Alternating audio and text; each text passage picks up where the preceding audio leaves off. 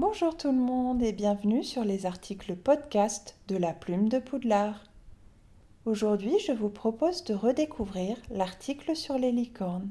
Allez, c'est parti Les licornes, du mythe moldu aux créatures du monde magique.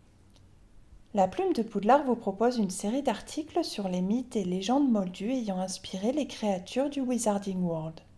Comme son nom l'indique, dans cette série, nous allons décortiquer les mythes et légendes du monde moldu pour voir l'influence ou non qu'ils ont eue sur l'origine des créatures magiques de Harry Potter et des animaux fantastiques.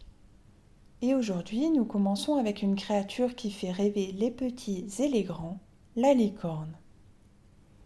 Et si pour commencer, je vous disais que la licorne a existé selon les scientifiques? Eh oui, la licorne sibérienne est l'ancêtre du rhinocéros. L'Elasmotherium sibiricum, de son nom scientifique, pesait 4 tonnes, mesurait 5 mètres de long pour 2 mètres au garrot et avait une corne sur la tête.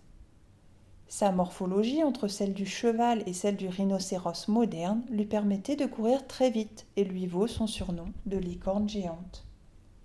Elle vivait encore il y a 35 000 ans. Elle aurait donc côtoyé les premiers humains, à savoir les hommes de Néandertal de quoi remettre en question toutes les théories moldues qui en réfutent l'existence.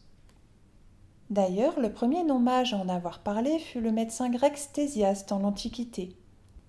Dans son ouvrage Les merveilles de l'Inde, rédigé après un voyage en Perse, il y décrit un quadrupède au pelage blanc, à la tête pourpre, avec une corne tricolore, blanche, noire, puis rouge à la pointe, sur le front. Ce monocéros, comme il l'appelle, est très rapide. Par la suite, Pline l'Ancien décrit dans son ouvrage Histoire naturelle un animal doté du corps d'un cheval, de la tête d'un cerf, de pieds d'éléphant, d'une queue de sanglier et d'une corne noire au milieu du front.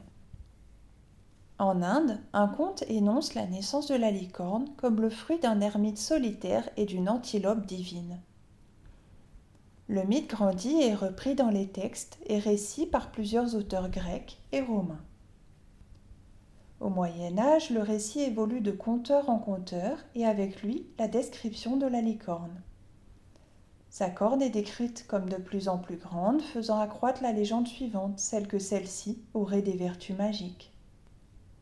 Purificatrice de l'eau pour les uns, pouvoir de guérison pour les autres ou même symbole de chance, les chasseurs se lancent dans une chasse à l'animal fantastique pour leur voler leurs cornes, qui aurait également des vertus d'antipoison, tout comme le bézoar qui existe également dans la vie moldue. Au XIIIe siècle, Marco Polo, dans son livre des merveilles, les décrit comme ayant le poil d'un buffle, des pieds d'éléphant, une grosse corne noire au milieu du front et une langue pleine d'épines.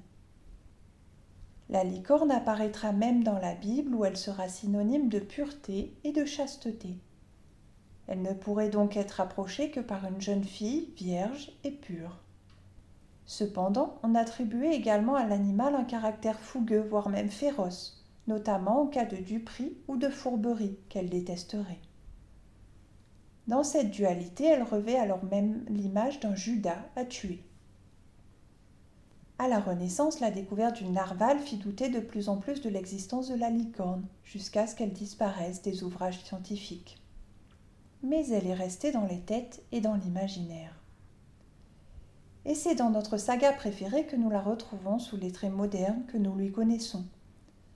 Un cheval à la robe blanche, immaculée, avec une corne torsadée argentée au milieu du front et des sabots dorés.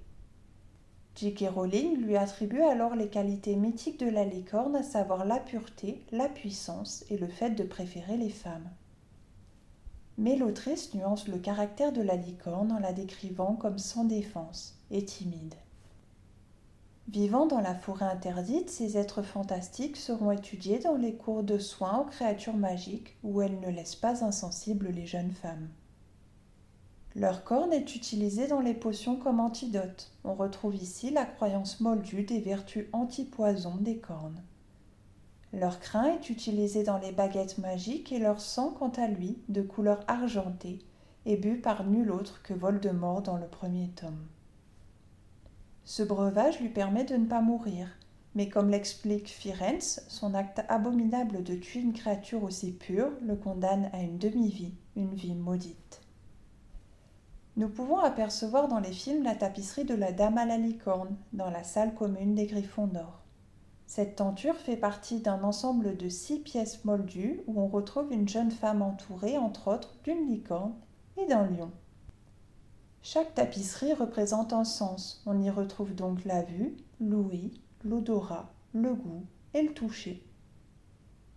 La sixième, celle que l'on retrouve sur les murs de la salle commune, est intitulée À mon seul désir et représente la jeune femme en train d'ôter ses bijoux et donc de se mettre à nu pour s'élever spirituellement. On peut supposer alors que cette œuvre symbolise la vertu suprême, à savoir l'amour et la bonté, loin de la superficialité du monde terrestre. La pureté du désir et de la quête, couplée à la force et à la loyauté, y sont symbolisées par la licorne et le lion. Une vraie représentation des valeurs chères à Godric Gryffondor. La notion de pureté de l'amour ne vous rappelle rien d'autre? Eh oui, c'est le fil conducteur de notre saga préférée. On la retrouve d'abord dans le miroir du Rized où Harry, contrairement à Ron, y voit l'amour de ses proches, loin de toute superficialité. Cette notion est très chère à J.K. Rowling puisque c'est d'elle dont est dénué Voldemort, ce qui causera sa perte. Par cette simple tenture représentant notre monocorne préféré, Warner Bros. a symbolisé toutes les valeurs véhiculées par l'histoire de Harry Potter. Et vous, que pensez-vous de cette créature magique?